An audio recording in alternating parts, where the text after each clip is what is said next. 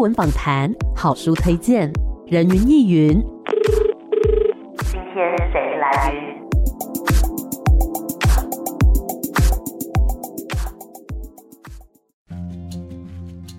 人云亦云。今天我来云。今天呢，人云亦云在空中要带大家来读一本散文集。那么这本散文集的作者啊，背景我那时候看到资料的时候，觉得哇，只能用一个字来形容，就是狂，非常非常的厉害哦。不止呢是毕业于名校，包括说建中啊、台大，以及呢他曾经参加过非常多的文学奖，而且也都有很好的成绩，更是年纪轻轻呢就当上了正式的老师哦，相当的不容易。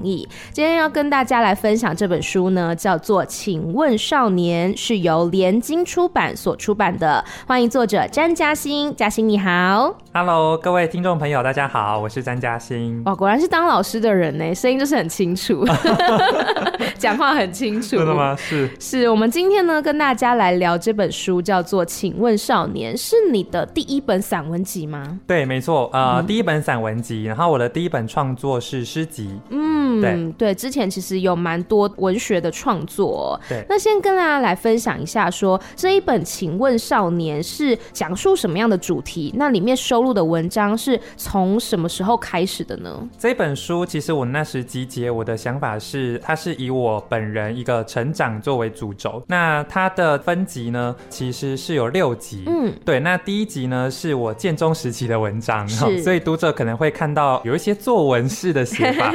其实那时候。也是很犹豫要不要收录这些十七八岁的这种青春少作，但我觉得作为我自己个人的创作，我不会去否定或是去刻意拿掉它。嗯，所以第一集是建中小少年，好，他就是在写我十七八岁的生活。那第二集呢，就是台大二三事，就是我到了大学进入台大中文系之后的一些生活的观察。那第三集呢，写的是家里的事，好，所以题目叫家事。嗯，那就是呃有写父亲、母亲、妹妹，还有阿公等等。那第四集呢，写的是我的害羞青春的初恋哈，是后来也没有再在一起。但是我会希望把这个情感呢，作为一个转化的能量，所以我会希望从这个因为感情的困境，能够得到一种领悟。嗯，所以它的集名叫情悟。是，嗯。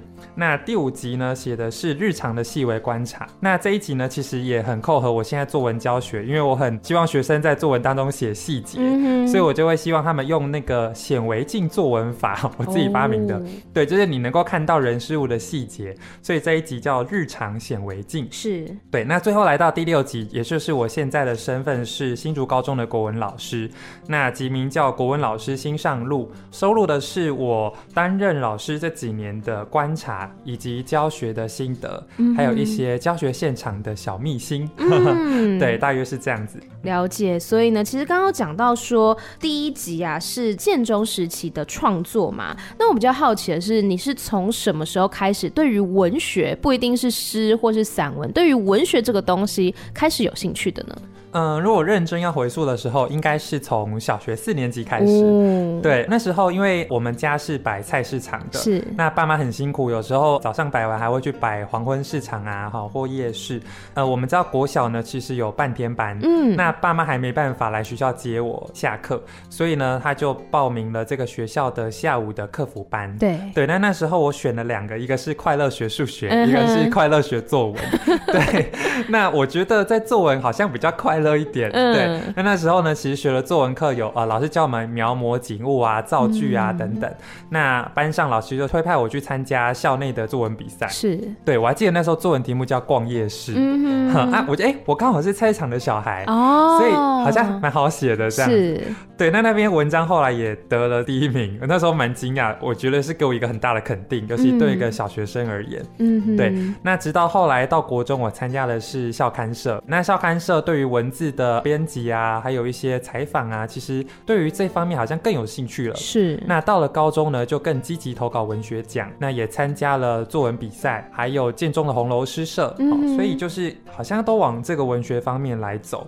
那到了大学，也是选定台大中文系作为我的第一志愿。嗯。那研究所呢，是读台大的台湾文学研究所。对，所以等于就是真的是还蛮纯的一个文学人，没错，一脉相承这样子。那刚刚讲到就是在高中的时候啊，就是参加了诗社嘛。嗯、那其实我们知道文学有很多不同的范畴，为什么那时候会参加这个诗社，一头钻入诗的领域当中呢？哎、欸，如果要回溯的话，也是因为我人生第一首诗是写于国中时期，嗯，然后我还记得我那时候第一首诗的名字很好笑，叫《鱼之泪》，嗯，啊，就是鱼的眼泪，还故意用之这样。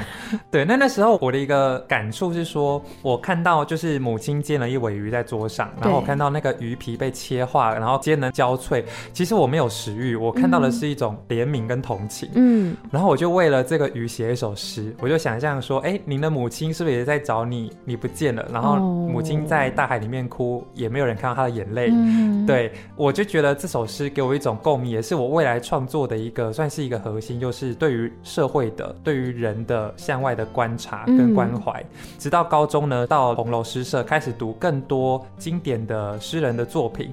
那我觉得诗对我而言是很有弹性的，而且很有魅力，包括诗的暧昧性啊、文学的留白、隐喻象征等等。散文呢就会比较透明，嗯，对。那散文我就觉得像这是出这个《请问少年》，其实我那时候定这个散文题名的时候，这个《请问少年》其实有三个含义，嗯，对。第一个是请问的少年，就是前面当形容词，也就是见中了我自己，是我是一个很好问的学生，很好问的少年，对世界充满好奇。然后第二个呢是，请问我这个少年，从读者的角度，嗯嗯嗯你们来请问，哎，詹嘉欣到底发生什么事情？对我可能有一些好奇。那第三个角度呢，是我现在是老师，对，所以我想请问，我现在教的这些学生，啊、以及读者，你也请问过去的年少的少年少女的你自己，嗯哼，对，所以它有三个层次这样子。是了解。其实刚刚嘉欣有先讲到说，就是小的时候跟这个作文之间的契机。我那时候在读的时候，其实我觉得蛮有感的，是因为我小学三年级的时候参加我人生第一场朗读比赛，哦、就是被被老师推派去，然后就也是不小心得第一名这样子，嗯、很厉害。对，而且我也记得我那一篇比赛的题目，我昨天又上网找，但是没有找到，好像叫什么“补鞋子的老爷爷”之类的。哦、对，我就印象很深刻。然后我觉得好像也是因为那一次比赛得名，开启了我对于朗读或是说话这件事情的一个道路。哦、所以我就觉得，其实老师真的很重要。哎，就是那时候老师看到了，可能我爱讲话还是怎么样，他就会觉得说，哎，我好像还蛮适合走这方面的，然后就推派我去参加。嗯、所以我觉得作为一个老师，可以看见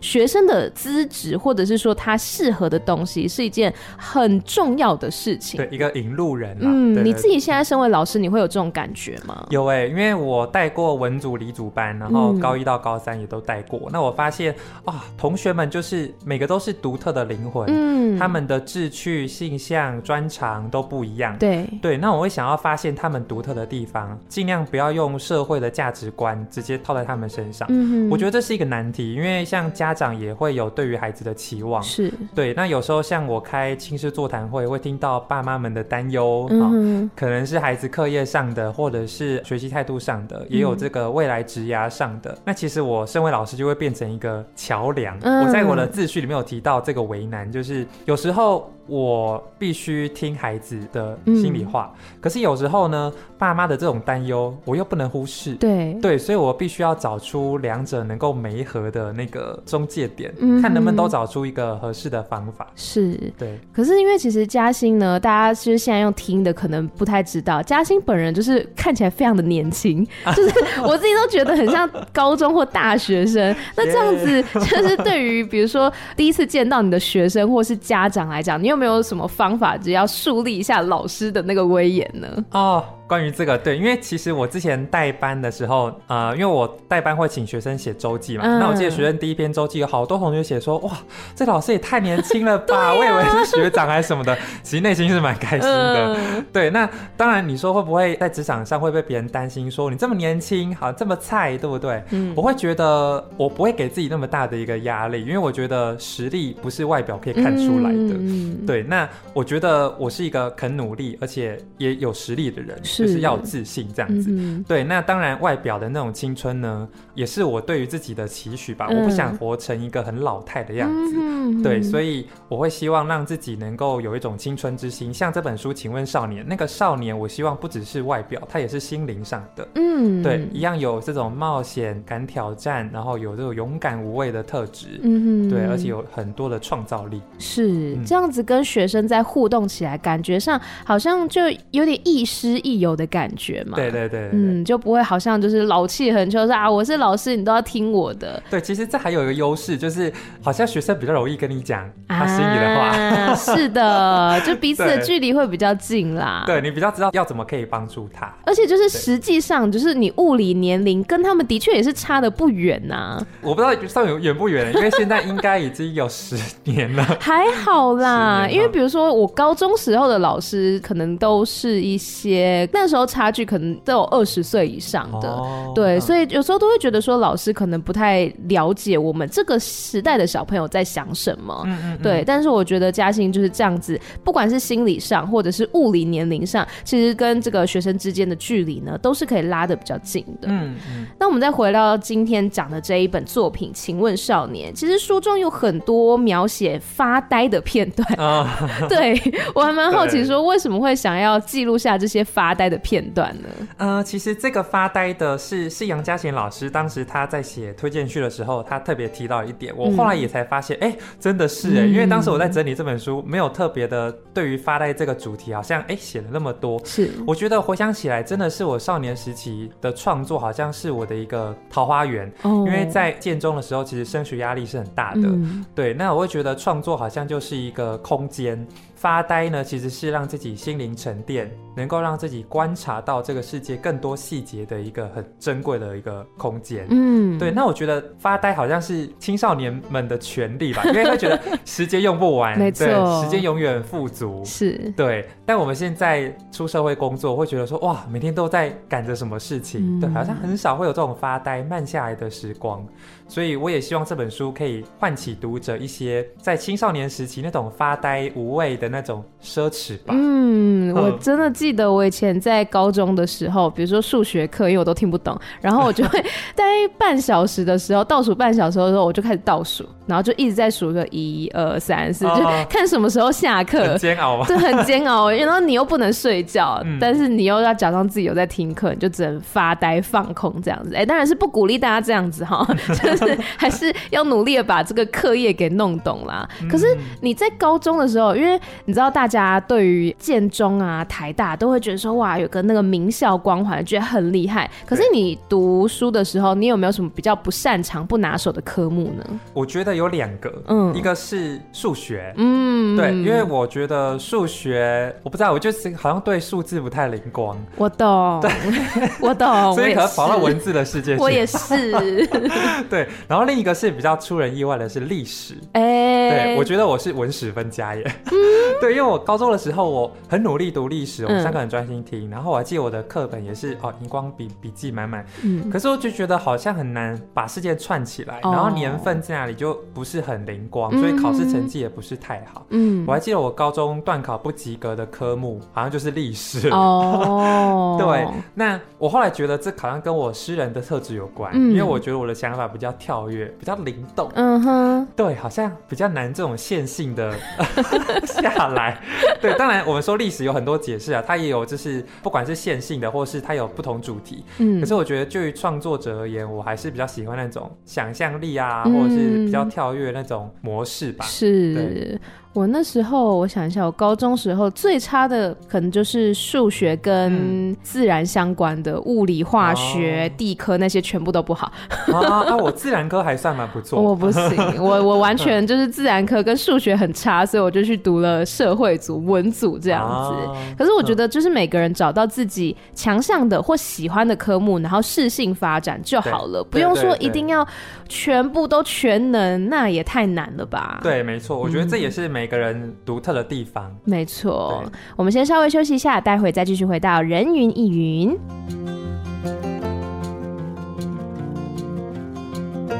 欢迎回来，人云亦云。今天呢，在空中跟大家来分享这一本散文集，是联经出版所出版的《请问少年》。欢迎作者詹嘉欣，嘉欣你好。Hello，各位听众朋友，大家好，我是嘉欣。是我们刚刚呢跟嘉欣聊到了这本书里面收录的内容，以及呢聊到了嘉欣从小为什么会对文学开始有兴趣哦。那接下来呢，想要请嘉欣来回答这个非常困难、非常煎熬的问题，就是书。书中你有没有最喜欢的一篇呢？啊、呃，其实我喜欢两篇啊，能选得出来就好，因为真的太难选了。是的，对，呃，也不能说最喜欢，应该说写起来印象最深刻，嗯、然后也比较感动的。是对，那第一篇就是我十八岁的作品，那个菜市场那些小事啊。对，那这一篇是当年投华研文学奖首奖的作品。嗯，对，那时候我很惊讶是说，因为。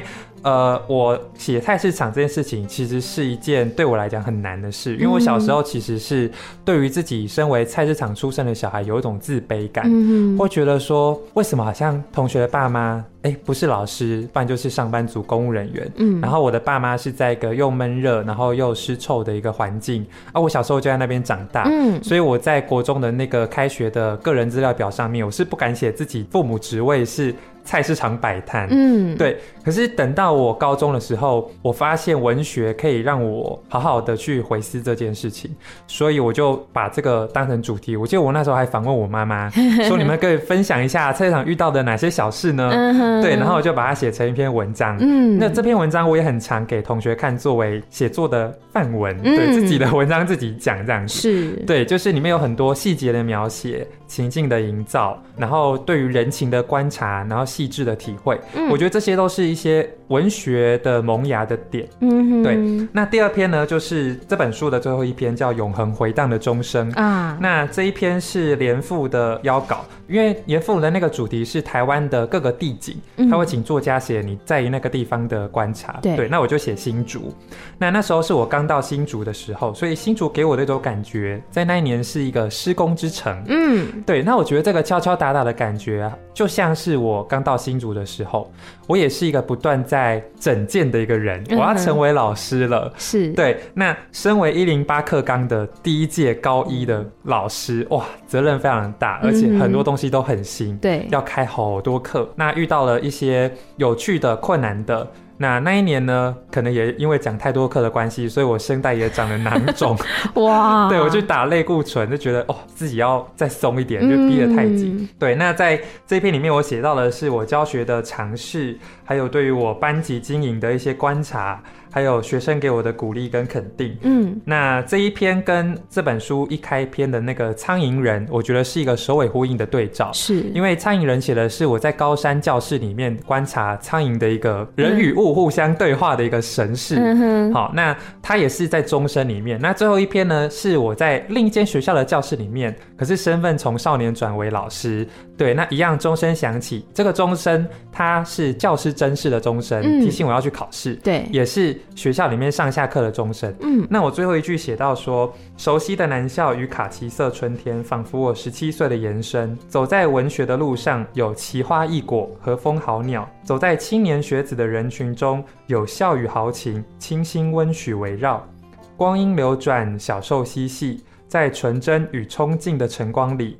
愿这美丽的钟声永不止息。嗯，对，我希望这个美丽的铎音，它可以持续的传递下去，这份教育的热情，以及对于学生的这种热爱。嗯，我希望可以把这份美好在这本书中继续回荡下去。是哇，我有很多要回应的，嗯、先回应，对，先回应到就是你喜欢的第一篇是菜市场的那些小事。其实我在读的时候也很有感，因为我爸爸也是做菜市场生意的，哦，嗯，所以我也算是菜市场长大的小孩。然后，呃，我。妈妈那时候就有一段时间也有去帮忙，然后他们也会跟我分享说，就是有一些奥 K 啊什么的，或者说菜市场的里面里面的一些那种小花招、小心机，对，小心机，就说啊这边要 要有，他们有一些术语啦，然后假客人，对对对对对，萨库拉 叫做萨库拉。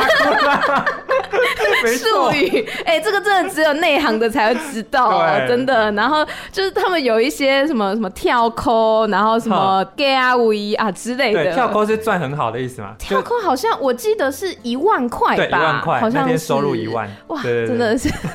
所以我在赌的时候觉得哇很有感，就会讲到说一些比如说奥 K 的行径啊之类的。但我觉得就是在菜市场里面有很多的人情味，对，对因为我记得那时候好像小的时候吧，然后有一次去看爸爸摆摊，然后就是周遭的那些摊贩都还蛮照顾我的，就我的我的小时候可能会给我一些糖果啊，或者说零食吃之类的，或者说跟我聊天，就是会觉得还蛮温暖的。嗯，对。然后刚刚讲到第二篇呢，就是关于这个回荡的钟声。对，我其实蛮想要请嘉欣跟听众朋友分享说，你那时候参加教师的那个甄试，到底有多么的激烈呢？哇，现在想起来真的是热血沸腾啊！我以为是余悸犹存。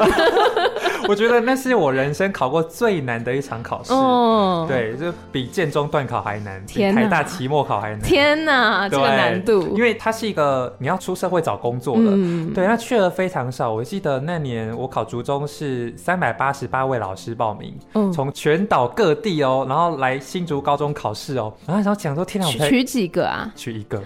三百八十八分之一，对，我的天！我那时候看外面人说，我真的吓到。但是其实我有想过，说我一个刚实习完的老师，嗯、真的会有人要我吗？嗯、可是我们指导教授跟我讲说，我们要对自己很有信心，嗯、我们很有实力，而且你很努力。对。然后我们考教师真试就是一个，就只能考状元，嗯，他没有第二名，所以就要卯尽全力去考。是。那我那时候记得我把古文三十篇全部背起来。对，然后把它贴在，就是我去买那个透明资料袋，然后贴在浴室里面，因为怕水溅湿，嗯、所以我边洗澡边背书啊，然后还贴在阳台啊，贴在窗户啊，反正我房间就围满了这个要背的东西，很有文学气息。对，那很痛苦，每天都睡不好这样子。可是我说不行，我一定要赶快上，因为我不想流浪这样。嗯、对，那也很幸运，刚好那一年出试的题目我还都能够掌握这样子，嗯、因为我们知道教师真试的那个题目真的题海茫茫啊。他是怎么考的呀？他是考高中全六册的范围，嗯，对，然后有一些，比如说文学史、思想史，就是专业科目。然后你要教学吗？还是对，初试过了之后呢，他会许六到八名吧，对，然后你会抽题目，嗯，就是抽高中国文课文，直接现场抽，你现场上去教十五分钟。哇，那会给你教材什么？你自己要准备？有的会给你，有的不会，嗯，所以我是都背起来。天哪，对，就是裸着裸教，对，我听起来有点怪怪。哎，裸裸教。教学。对，裸教学对，然后我我记得我那时候抽到就是竹之舞退秦师左传的一篇文章，是，而且我还抽到一号签，天哪，啊，好紧张哦，我就对切王，然后还抽到，其实那时候我就不想抽到就是这一篇，嗯，因为我觉得他的情意面比较少一点，我觉得我比较。会情意教学，嗯、然后那边是说服的文章，嗯、所以就要讲的很有说服力。但是我就连接学生现在的各种生活的说服经验，因为新课刚强调要情境整合、生活运用，然后跨领域嘛。对，你要把课文教的活，嗯、你不能只是讲备课用书上面的知识，因为那些评审们都知道了。所以我那时候还表演，因为我们有一句话说：能唱就不要讲，能演就不要唱。哦，所以呢，我那时候就演了夜醉而出，因为我们有一句是那个组织，我晚上拿着那个抓了绳子跳出去，嗯，我就真的在那个试教场里面表演这一段跳悬崖。老师有傻眼吗？我觉得评审们有傻眼，而且那个教室里面是没有学生的，嗯、就是只有五位专业的评审。那我们复试都是要模拟台下学生，所以我们都说，哎、欸，王家芬，哎、欸，李玉凯，你觉得这里怎么样？啊、就要举手，然后去下面跟他们互动。对对对，我还有唱过《望春风》啊，然后演过那个去机场接机韩国偶像那些女粉丝的尖叫啊，好不容易哦。对，真的是卯足全力。然后比如说，如果抽到孔乙己，我真的会在地上爬起来，我就爬进考场，然后演那个落魄的读书人。嗯，对，这是我觉得我是我的表演特质啦，是，对，也是我擅长的。天哪！嗯、然后最后就在三百多人当中脱颖而出，这样子。对，就是很爱演。哇，很厉害！我觉得，因为一直以来我都有耳闻说教师真是非常的不容易，因为他的那个名额很少嘛，名额少，它是一个常态吗？我觉得这几年是哎、欸，嗯，对，因为以前好像师大体系毕业，因为像早一辈的老师，他们好像就会直接到学校教书嘛，因为我不太清楚那个年代，但是我们这时候真的是可能少子化吧，嗯、所以缺额就没那么多。哦，对啊，各个科目又不同，像国文科是大科还好一点，比如说公民科、嗯、生物科可能又更少。嗯哼，对，了解。所以刚刚讲到这个是那时候考这个教师真试的时候相当不容易的一场考试，真的是。那接下来要讲到就是我自己喜欢的作品，在整本书当中每一篇我觉得都有各自的文采跟情谊，但是有一篇我印象特别深刻，我不晓得为什么，嗯、是《小熊维尼笔记本》。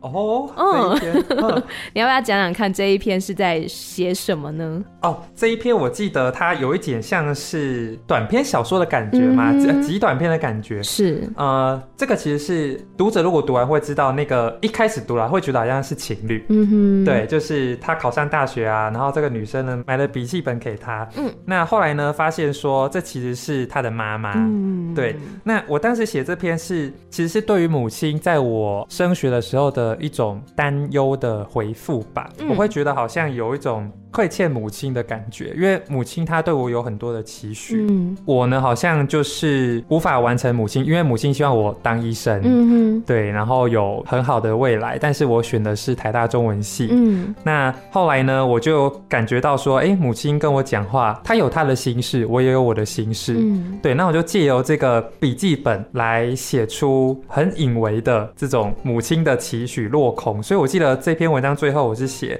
她叹了一口气。仿佛自己也跌了进去，在急速下坠的过程中，闪现了无数回忆的光点。但他知道，他已无法回到那个黄光温暖、为他换尿布的被小熊维尼包围的房间。读者们就会知道，其实。我小时候就是，呃，母亲帮我换尿布嘛，然后有小熊维尼。可是那个房间呢，那个小孩已经长大了，嗯，已经成为一个青少年，没办法再跟母亲有这么亲近的相互依偎的这种关系。所以母，嗯、我想母亲也是会有失落感的。是的，嗯，嗯哼，这个小熊维尼呢，在这篇里面，它可以是那本笔记本，然后也可以是就是小的时候跟母亲很亲密时候的那样子的一个房间摆饰这样子。对，但我觉得那就是。一个长大的过程，不管是对于孩子来讲，或是对于父母亲来讲，可能那都是一种成长，或是需要放手吧。嗯嗯哼。那刚刚其实讲到了很多，就是关于身为老师这件事情嘛。那我们回到源头，为什么想要当一个老师呢？哦，其实想要当老师的念头，我觉得国中就有了耶。嗯，因为那时候觉得啊，当老师好厉害哦，好像什么都会。对，然后在讲台上，好像大家都很羡慕你，或是很崇拜你这样子。但其实真正当老师之后，才发现不是这样，会有很多的琐事啊，很多的待办事项，好像每天都做不完。嗯、对。但我那时候当老师是硕士班二年级的时候，我才开始呃决定要报考教育学程。嗯。对，其实已经有点晚了，因为那时候我还想说是不是要继续读博士班，但我又觉得说我想要赶快找一份工作。嗯。那那时候就想说赶快去报考教育学程。那结果一报不得了，我发现哇，当老师真的太有趣了，因为修了很多教育专业的知识，然后也包括去实习呀、啊，嗯、真的遇到在教学现场的学生。我记得我当时走，因为我是在建中母校实习，嗯，对，我重新走进去，我发现哇，我的身份从以前的学生学生变成了老师，嗯、然后这间学校没有变，然后我觉得哇，我成长了，嗯、而且当老师，我觉得那个视野跟关怀是跟学生完全不同的，你才知道原来当老师这么辛苦，嗯、对，以前没有想到老师的幕后生活是这样，在实习的过程中，其实我也非常感谢很多老师们给我的帮助，告诉我当老师需要注意的很多事情。直到我考了这个教师检定、教师甄试，进入到这个教学现场。我觉得它真的是一个很棒的职业，嗯，对，因为第一个是我喜欢文学嘛，所以我想要把文学的美好分享给孩子们。那身为国文老师呢，我又可以把人生的很多喜怒哀乐跟同学们分享，嗯哼，所以我觉得这个是其他科老师比较教不来的，嗯，我觉得这是国文科老师的专业，就是对于情感。对于人情呃世事的观察，我希望孩子们的心灵能够是丰富的，嗯，而且是一个有弹性的，而不是很固执或者是很僵硬的状态，对，或是为了现实社会汲汲营营，忘记了自己其实是一个很有内涵的，可以是一个很有内涵的人，嗯嗯，对。那我会希望说自己当老师能够带给孩子们正向的能量，嗯，对，因为在青春期真的太辛苦了，尤其他们现在啊还要补习，还有一零八课纲很多的报告什么要做，我看他们的脸都是好像睡眠不足，你知道？对，只是上课看他们打瞌睡，我我涌起的是一种同情跟心疼。对，对我会想说，哇，当年的我自己也是十一点多才回到家，然后上完课补习功课还没写，明天又要被老师骂，怎么办？对，我会觉得其实很心疼。对，嗯、所以我会希望当老师可以作为一个青春的陪伴者。嗯哼，那刚刚有讲到说，就是当老师其实也是有一些挑战的嘛。除了说跟家长啊，还有孩子之间担任这个桥梁的沟通之外，还有什么样子的挑战或是困难吗？嗯，我觉得当老师，尤其当导师，嗯，嗯最大的挑战其实是你不太知道说每位孩子他会给你什么样的回应，跟他的感受是什么。对，就是比如说孩子带着他的生命课题来找你的时候，你当下跟他聊过，但是你回家想了想，哎。好像这样的讲会比较好，嗯，或者是说你这样的讲会不会伤了他的心，嗯，或者真的有帮助到他吗？嗯，那我觉得比较难的是家长的担忧跟孩子自己的期待比较没办法 match，嗯，对，就变成因为我在自序里面有写到这一块，就是爸爸跟我说不要跟孩子说，怕孩子有防卫，对，就爸爸可能偷偷打电话来跟我讲一些事，然后孩子又跟我说，哎，老师我跟你说这些，你不要跟爸爸说哦，嗯，不然我就退学给你看，嗯，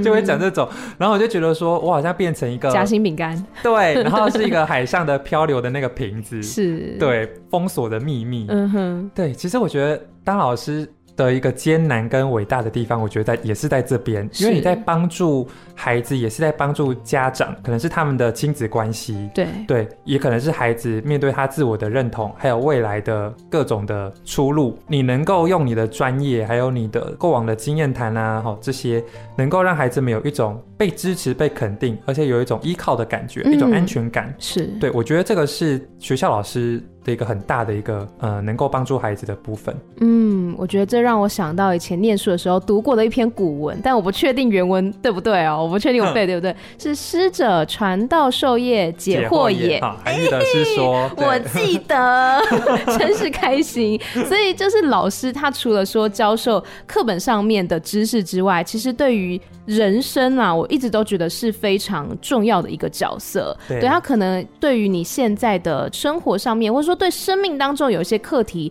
你真的不知道该怎么办。有些时候你也是请教老师啊。对对，所以我觉得跟老师就是多沟通互动，或者说跟学生之间多沟通互动，都是一件好事哦。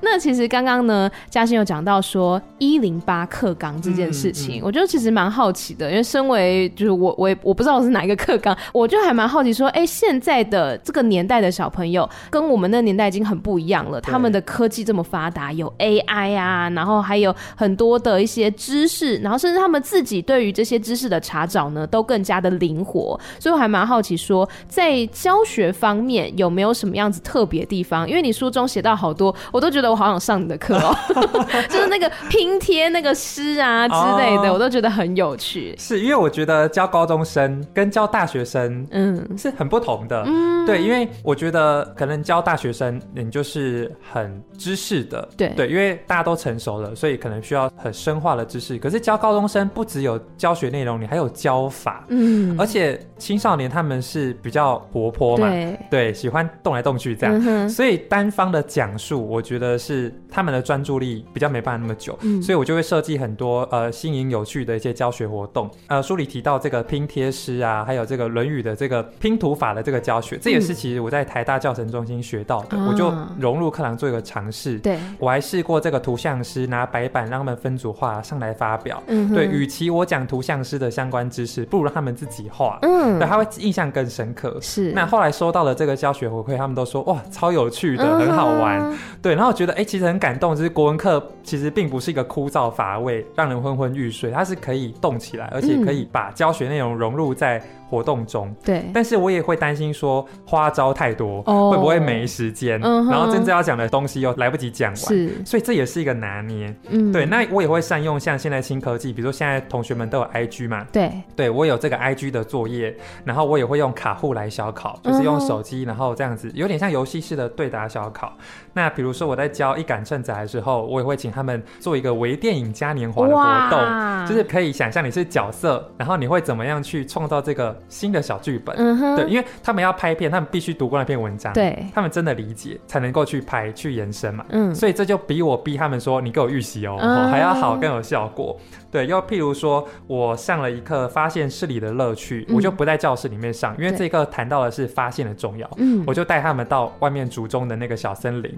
对，就走出教室。对，那或者是呃有些时事议题啊，或者是孩子们很喜欢听的这个谈恋爱的议题，嗯嗯，我就会结合国文课相关的爱情的一些诗文来谈。是，对，我希望让他们是觉得国文课学到东西是带得走的。嗯，他们未来长大之后还会回想起来说，哦，原来以前有学过这个。嗯，对，那他们就会开启自我学习的动机。看到书中呢，嘉兴的描写，我就觉得真的好有趣哦。像刚刚讲到的，结合 IG 啦，然后还有这个微电影，以及呢跟 Podcast 也有关系，嗯、对不对？嗯嗯、我就觉得能够用这种方式来学习，你会觉得说不会那么的枯燥。以前我对于国文课的印象就是要背很多注释，哦、然后注释一个字都不能错，哦、然后还要还要背那个人的生平、作者生平什么的，就会觉得是比较无聊的。但是透过这种方式，我觉得可以更加的去理解说，哦，这一刻或这篇文章他想要告诉我什么，嗯、或者说他有什么样子的时代意义，对会比说叫你填鸭式的强记的来的有效率啦。我觉得，嗯，而且印象会比较深刻。嗯、是的，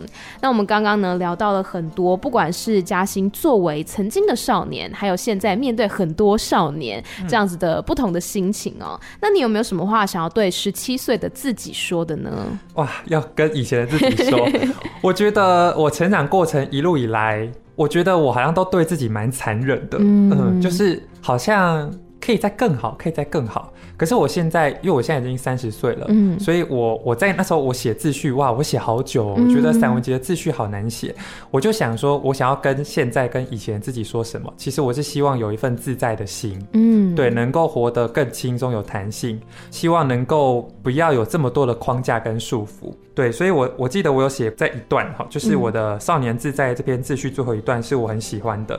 我写说，当年十八岁的我在夏夜操场吹着风，仰望璀璨花火，猛然一阵心跳。我知道我将迎接许多未知的美好与挫伤，继续勇敢向前闯荡。时光悠悠，这本小书默默载着期许与祝福，像一份跨越时空的青春礼物。愿自由，愿可爱，蜿蜒成长路上，停留或奔跑，回顾或前瞻，青春如是，少年自在。我觉得这句话我就很想送给当年的自己。我希望，当然他是活得青春快乐，而这份少年的心，呃，不只是当年，我也想要把它带在我现在以及未来的生命的路上。我心中都有这样的一个想要往前闯荡。探索的小少年，嗯，是的，希望每一个少年呢都可以自由自在，然后呢都非常的可爱，嗯，是。那刚刚嘉欣呢，其实读到了很多呃自己的书中的作品，你还有没有什么哪一篇是想要特别跟大家朗读来跟大家分享的呢？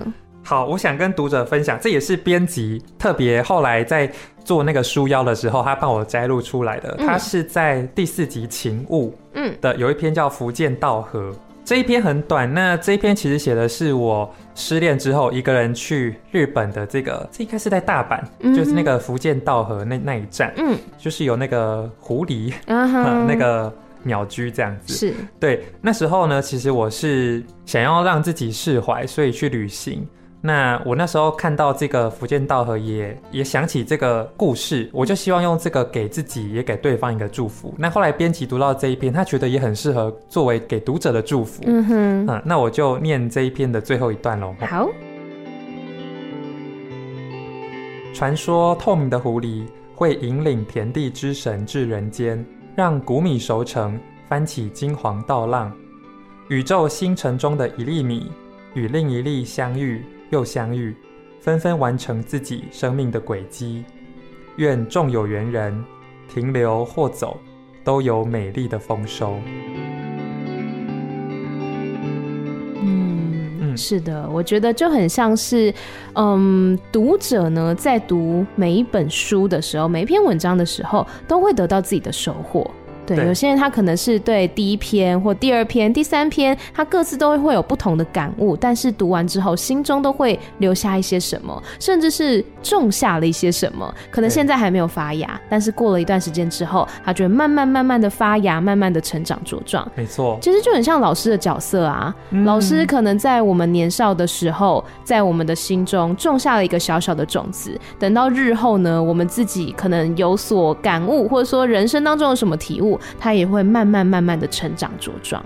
对，这也是我们作为一个教育园丁的一个很很美好的一件事情。嗯哼，对。今天呢，跟嘉欣聊到了这一本《请问少年》，聊到了很多关于呢自己年少时候作为一个少年的心情，还有呢现在面对很多少年，然后呢怎么样的教学，怎么样的相处等等。那最后还有没有什么话想要对所有的听众朋友说的呢？我想祝福所有听众朋友们以及所有这本书的读者。不论你现在身处在人生的哪个阶段，愿我们都有一颗少年少女心啊、如此的纯净，如此的充满了希望。对，我觉得人生虽然有很多的困难与挫折，但沉淀一下，休息一下，我想我们每个人内在都有那一份呃能够自愈的能量，自我疗愈，并且能够往前再前进的一股动力。对，那希望这一本小书能够带给大家这一份青春美好的礼物。